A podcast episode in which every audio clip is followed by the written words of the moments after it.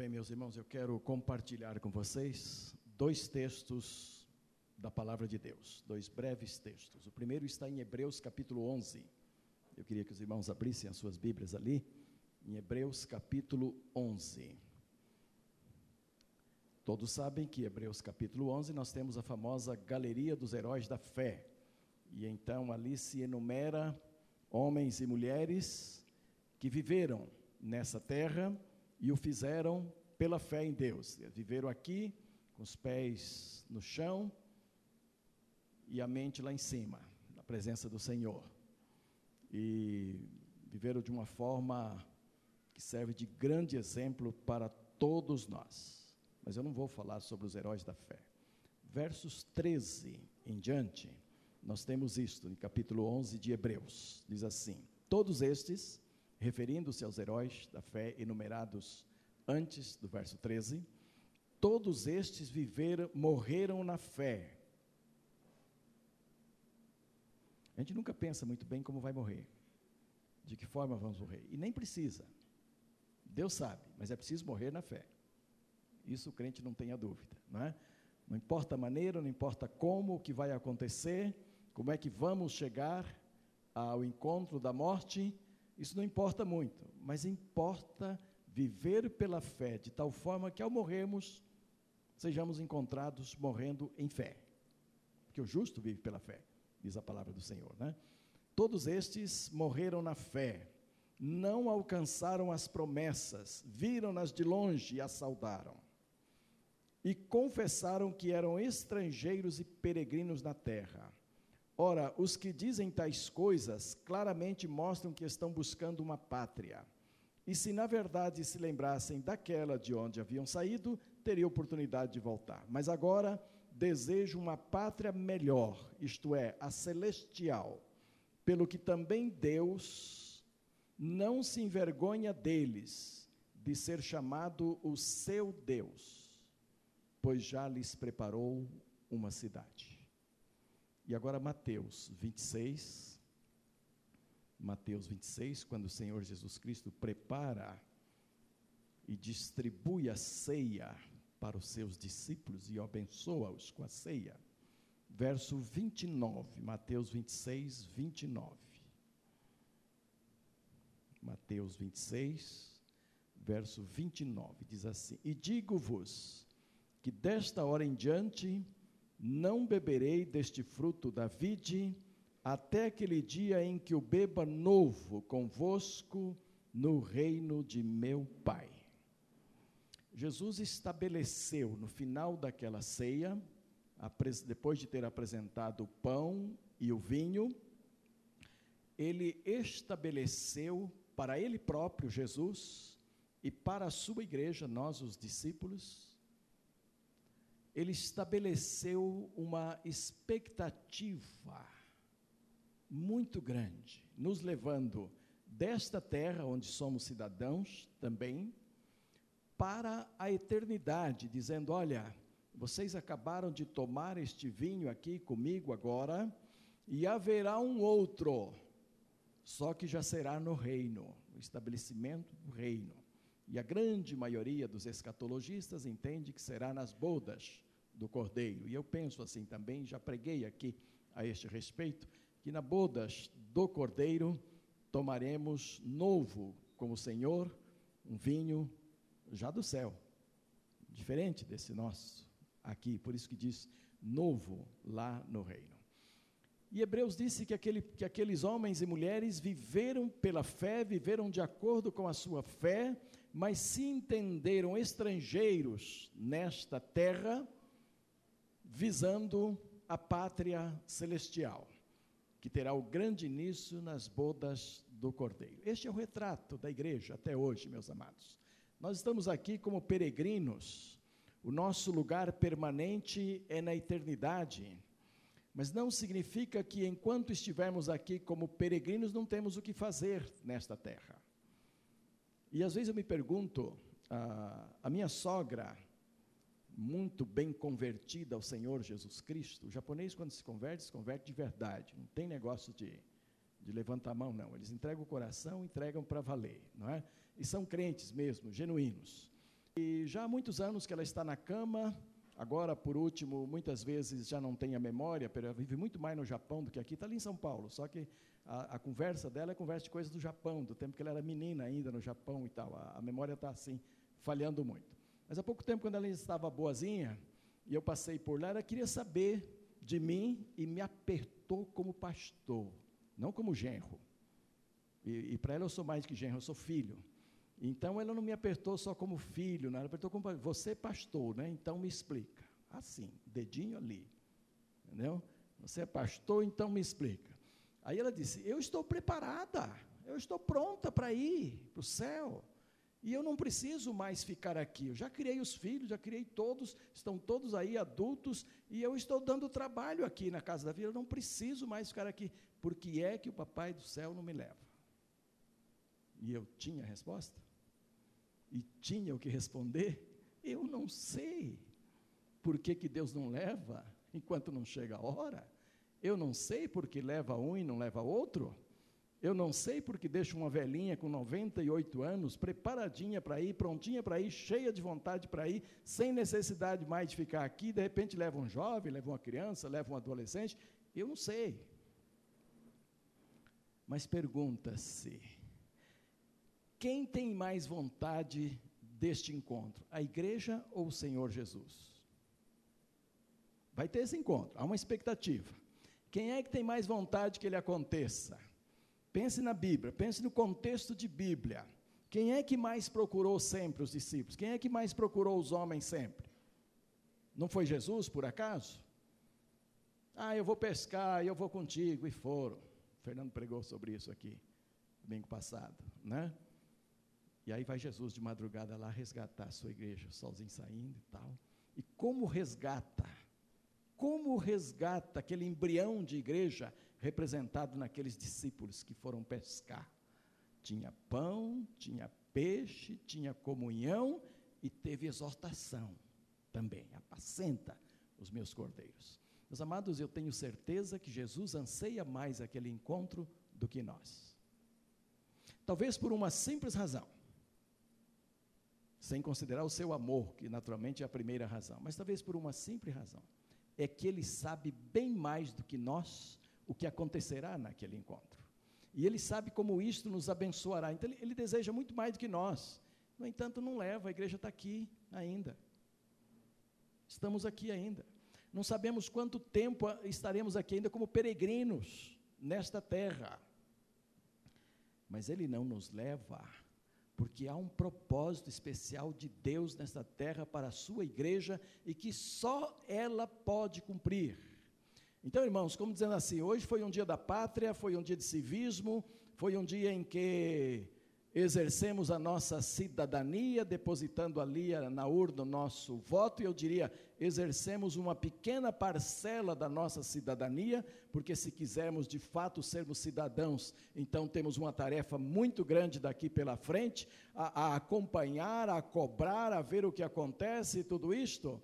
E nesta cidadania terrena, que, que hoje eh, tivemos o privilégio, a responsabilidade, o dever de cumprir parcela dela, Deus quer que cumpramos muito mais ainda como igreja do Senhor. Há uma tarefa que só nós podemos realizar, que os políticos não podem realizar, que os, os médicos ah, só pela medicina não podem realizar, mas uma tarefa que a igreja do Senhor Jesus Cristo precisa realizar, como cidadã desta terra, aqui nós os crentes, então, como cidadãos desta pátria, temos uma tarefa que Deus espera que a realizemos para que depois demos entrada na pátria celestial.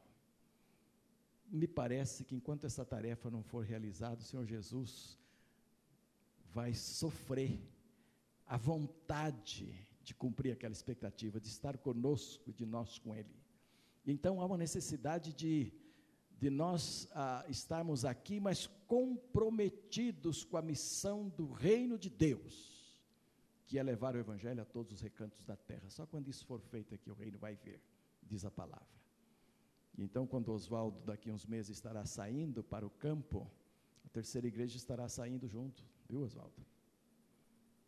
Vocês não irão sozinhos. A terceira igreja estará indo juntos com vocês Muitas igrejas lá no Rio, onde vocês estão pregando e testemunhando, irão com vocês, também para o Rio de Janeiro. Muitos elementos da junta de missões mundiais estarão indo com vocês em oração. E será a igreja comprometida com o reino eterno do Senhor Jesus, mas também comprometida com o povo desta terra, anunciando-lhe a palavra. Vocês já imaginaram se nesta queda do avião 155 pessoas morreram?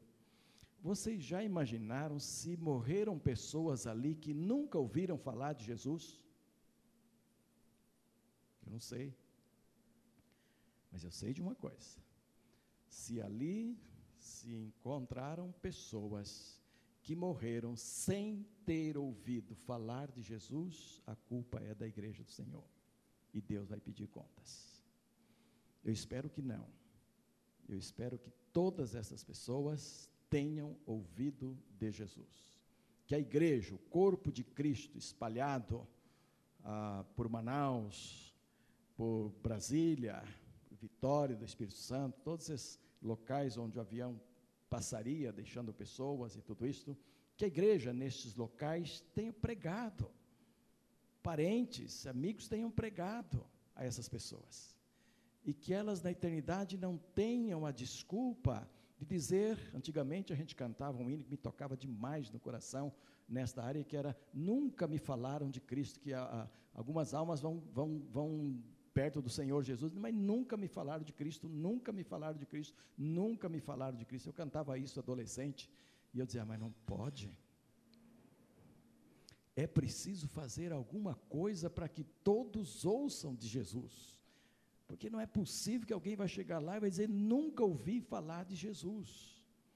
Então, esses dois textos nos levam a pensar que a ceia do Senhor, que nós vamos receber daqui um pouquinho, os elementos, pão e vinho, é para serem ingeridos, é para serem tomados dentro de uma, de uma consciência muito profunda de compromisso com o reino de Deus, de compromisso com esta pátria que estamos aqui e com aquela que almejamos depois o nosso grande amor pela pátria celestial, o nosso grande desejo de estar no céu um dia, não deve tirar do nosso coração a grande responsabilidade de cumprir a nossa missão aqui durante a nossa geração, de evangelizarmos o povo da nossa geração, para que eles, em aceitando Jesus Cristo, possam ir conosco para aquele grande encontro, e em não aceitando a Jesus Cristo, não tenham desculpas para dizer ao Senhor que não ouviram como que acusando a igreja que hoje está aqui de que ela não foi capaz de cumprir a sua missão de dizer a eles que só Jesus Cristo salva, que é só por Jesus.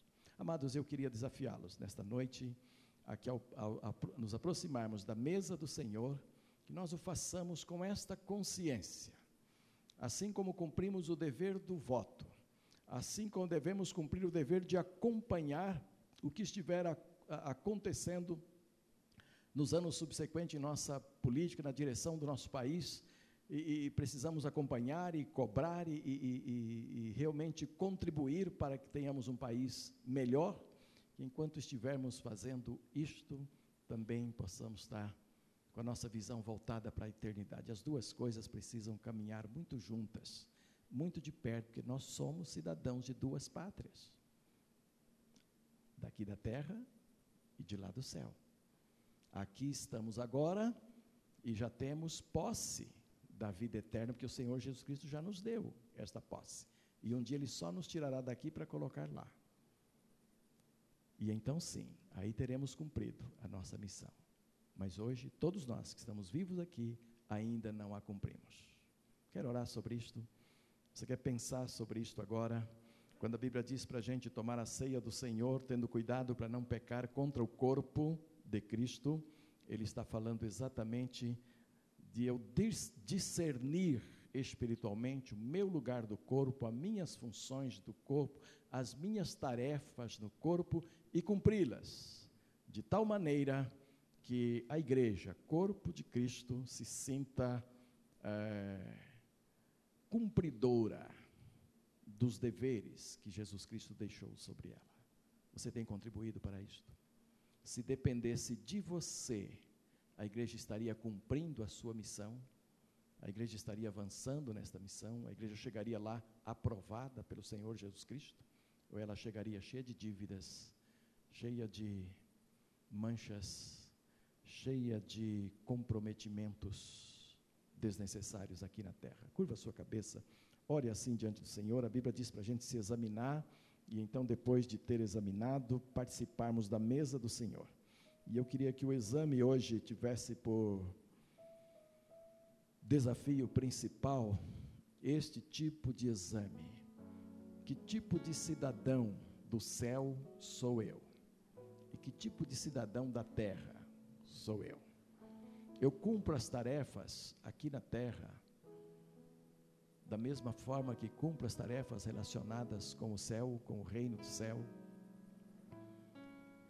Eu almejo ser bênçãos aqui, como sei que serei lá e abençoado lá também. Deus tem muito interesse que nós cumpramos estas duas cidadanias de forma que honremos o seu nome eterno.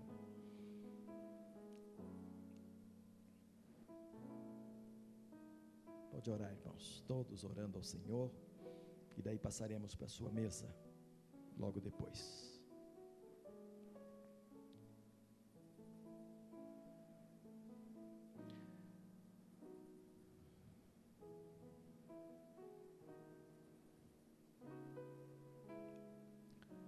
Pai de amor, eu quero te louvar pela vida do Oswaldo, da Denise, dos seus dois filhos, e a maneira como o Senhor os retirou daqui, da terceira, para se prepararem para missões por poder vê-los e poder ouvi-los e saber que é uma verdade, que o Senhor que nos chama, abre as portas e nos sustenta e não deixa faltar nada em nossas vidas.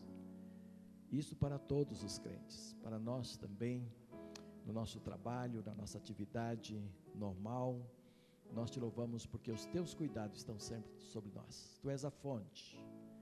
Os canais são tantos outros à tua disposição para promover o sustento e a tua bênção sobre cada um de nós. E nós queremos te louvar pela vida deles e orar para que continue sustentando. E quero também te louvar, ó Deus, porque o Senhor nos deu em Jesus Cristo esta dupla cidadania de podermos viver aqui na terra cumprindo os nossos deveres de cidadãos de contribuir, ó Deus, para o enriquecimento do nosso país, com o nosso trabalho, com a nossa inteligência, com a nossa batalha, e muito especialmente a igreja do Senhor, como igreja do Senhor, temos contribuído, ó Deus, na transformação de vidas, através de uma juventude sadia, através de filhos que fazem opções sadias, e através de homens e mulheres que adentram para a sociedade nas suas profissões, com o desejo de glorificar o teu nome e contribuindo de fato a Deus para o crescimento do nosso país. E eu quero também te render graças porque ao mesmo tempo pensamos na pátria celestial, amamos a pátria celestial, sabemos que seremos transportados para lá um dia e entendemos que o Senhor ainda nos deixa aqui, não porque te falte o desejo de estarmos aí, não porque falta em Jesus o desejo de levar a tua igreja logo para aquelas bodas, para o estabelecimento pleno do teu reino, mas porque temos ainda uma missão a cumprir aqui. Permita, Senhor, que ao participarmos da mesa hoje o façamos como crentes comprometidos com o Senhor, comprometidos com o teu reino e comprometidos com a nossa pátria terrena também. Nós assim oramos no nome santo de Jesus, o nosso amado e querido Salvador. Amém e amém. Eu quero convidar os diáconos e diaconisas escalados para nos ajudar hoje à mesa, que por favor venham até a frente conosco.